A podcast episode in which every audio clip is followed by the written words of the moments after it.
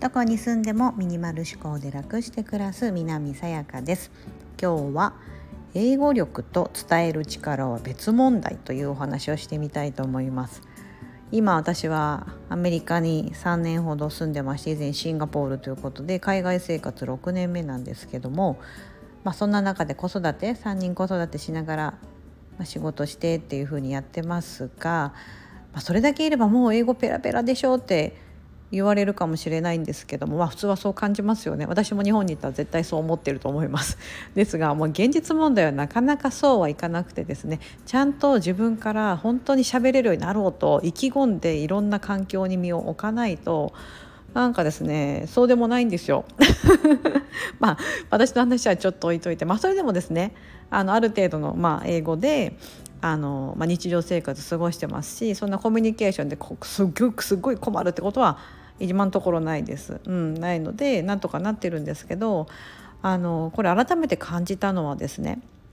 こう人に伝える力ってあるじゃないですか。こう言語として伝える力、うん、日本語我々は日本語が母国語なのでそれで人に伝えるってこと。でも日本語で伝えるとしてもですね、まあ、日本人の中でもその伝える力ってある人とない人って分かれると思うんですよ。うん、この人が言ってることはすごく説得力説得力があって分かりやすい今の私みたいにちょっと噛んでしまったらちょっとそこで話のですねなんかこう集中力が途切れてしまってあなんかちょっと伝わらなかったなとかね、ありますよね。このスタンド FM もですね音声でしかその人のねお話を認識することができないのでどれだけ伝えられるかってことを配信する側は、まあ、毎日こう考えて私はいつも考えてどうやってお話ししたら分かりやすいかなって考えてやるんですけどあのこれね英語がね喋れるようになったとしてもこの伝える力っていうのはちゃんとその伝える力っていうことをちょ理路整然とですねこう人に伝え人が理解できるように話せるようになるっていうのはですねまた本当別問題だと思いました。なんか要は日本語でちゃんと伝わらないんだったら英語で話しても伝わらないんですよ。うん、英語を流暢に話せたとしてもこれ何を思ったかというとですね私娘と話してたというか娘がちょっとオンラインで英会話レッスンみたいなのを受けてるのでそれを聞いてた時にですね娘が先生に一生懸命英語で話してるんですけど先生があんまり理解してなかったというのは私も傍から聞いてて何のこと言ってるか分からなかったんです。多分娘は学校でやったこととかを一生懸命話してくれてるんですけどその学校のカリキュラムとかシステムがですね先生は知らないですよね。だからん？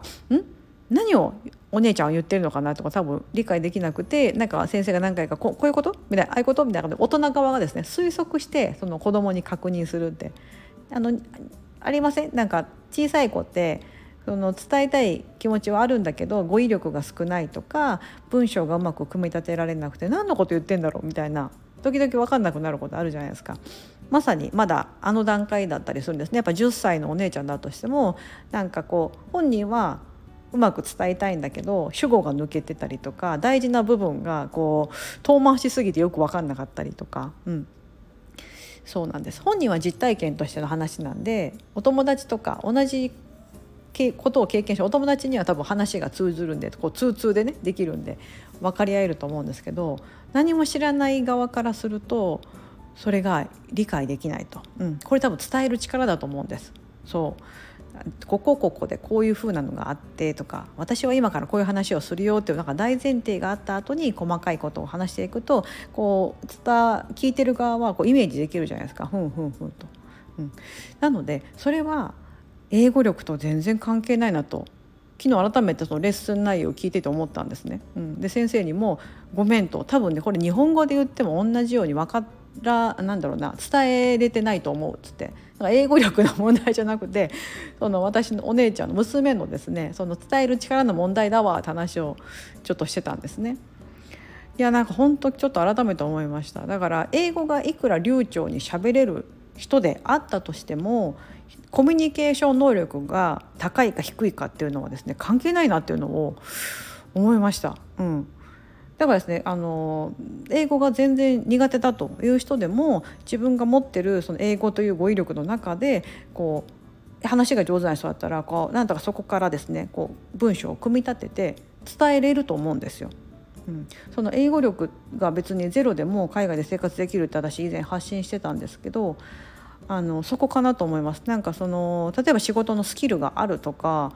えーと、人に伝える力を持ってるのであればその少ない言葉であったとしても人には必ず伝えれるんですよね。うん、でもいくらベラベラベラって喋っててもなんか意味不明のよく分かんないことを遠回しに言ってたりするとですねこの人は一体何を言ってるんだと いうふうになると思うんですネイティブこっちの現地の人もね。うん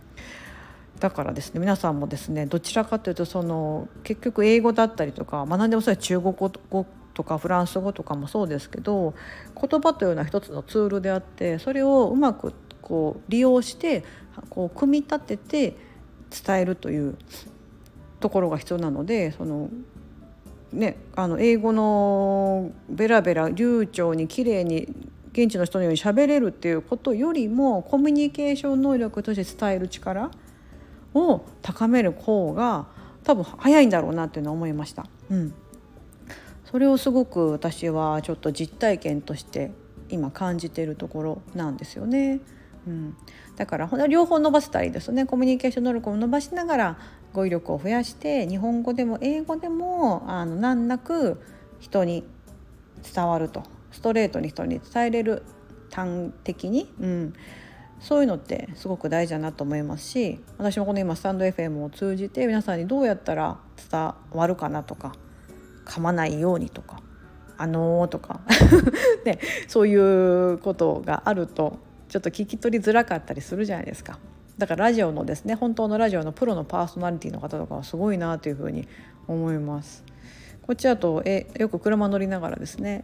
こう現地のですねニューヨークとかの FM みたいなのを聞いてたりするんですけどあお話聞いてて面白いなとやっぱ思うんですよね。よく何言ってるか分かんない時もありますけど、うん、そうそうそう。なんかそれはすごく今回感じて皆さんにお伝えできたらなと思いました。海外生活をしていて、うん、英語ってところでいろんな不安があったりとかこれから海外に来ようってことあると思うんですけど英語力よりも先にコミュニケーション能力みたいなところを高めて、うん、人にどうやったら伝わるかなってことを考えてそれを英語に置き換える。ってした方が伝わるなっていうことを今日はお話ししてみました。それでは皆さん本日も素敵な一日をお過ごしください。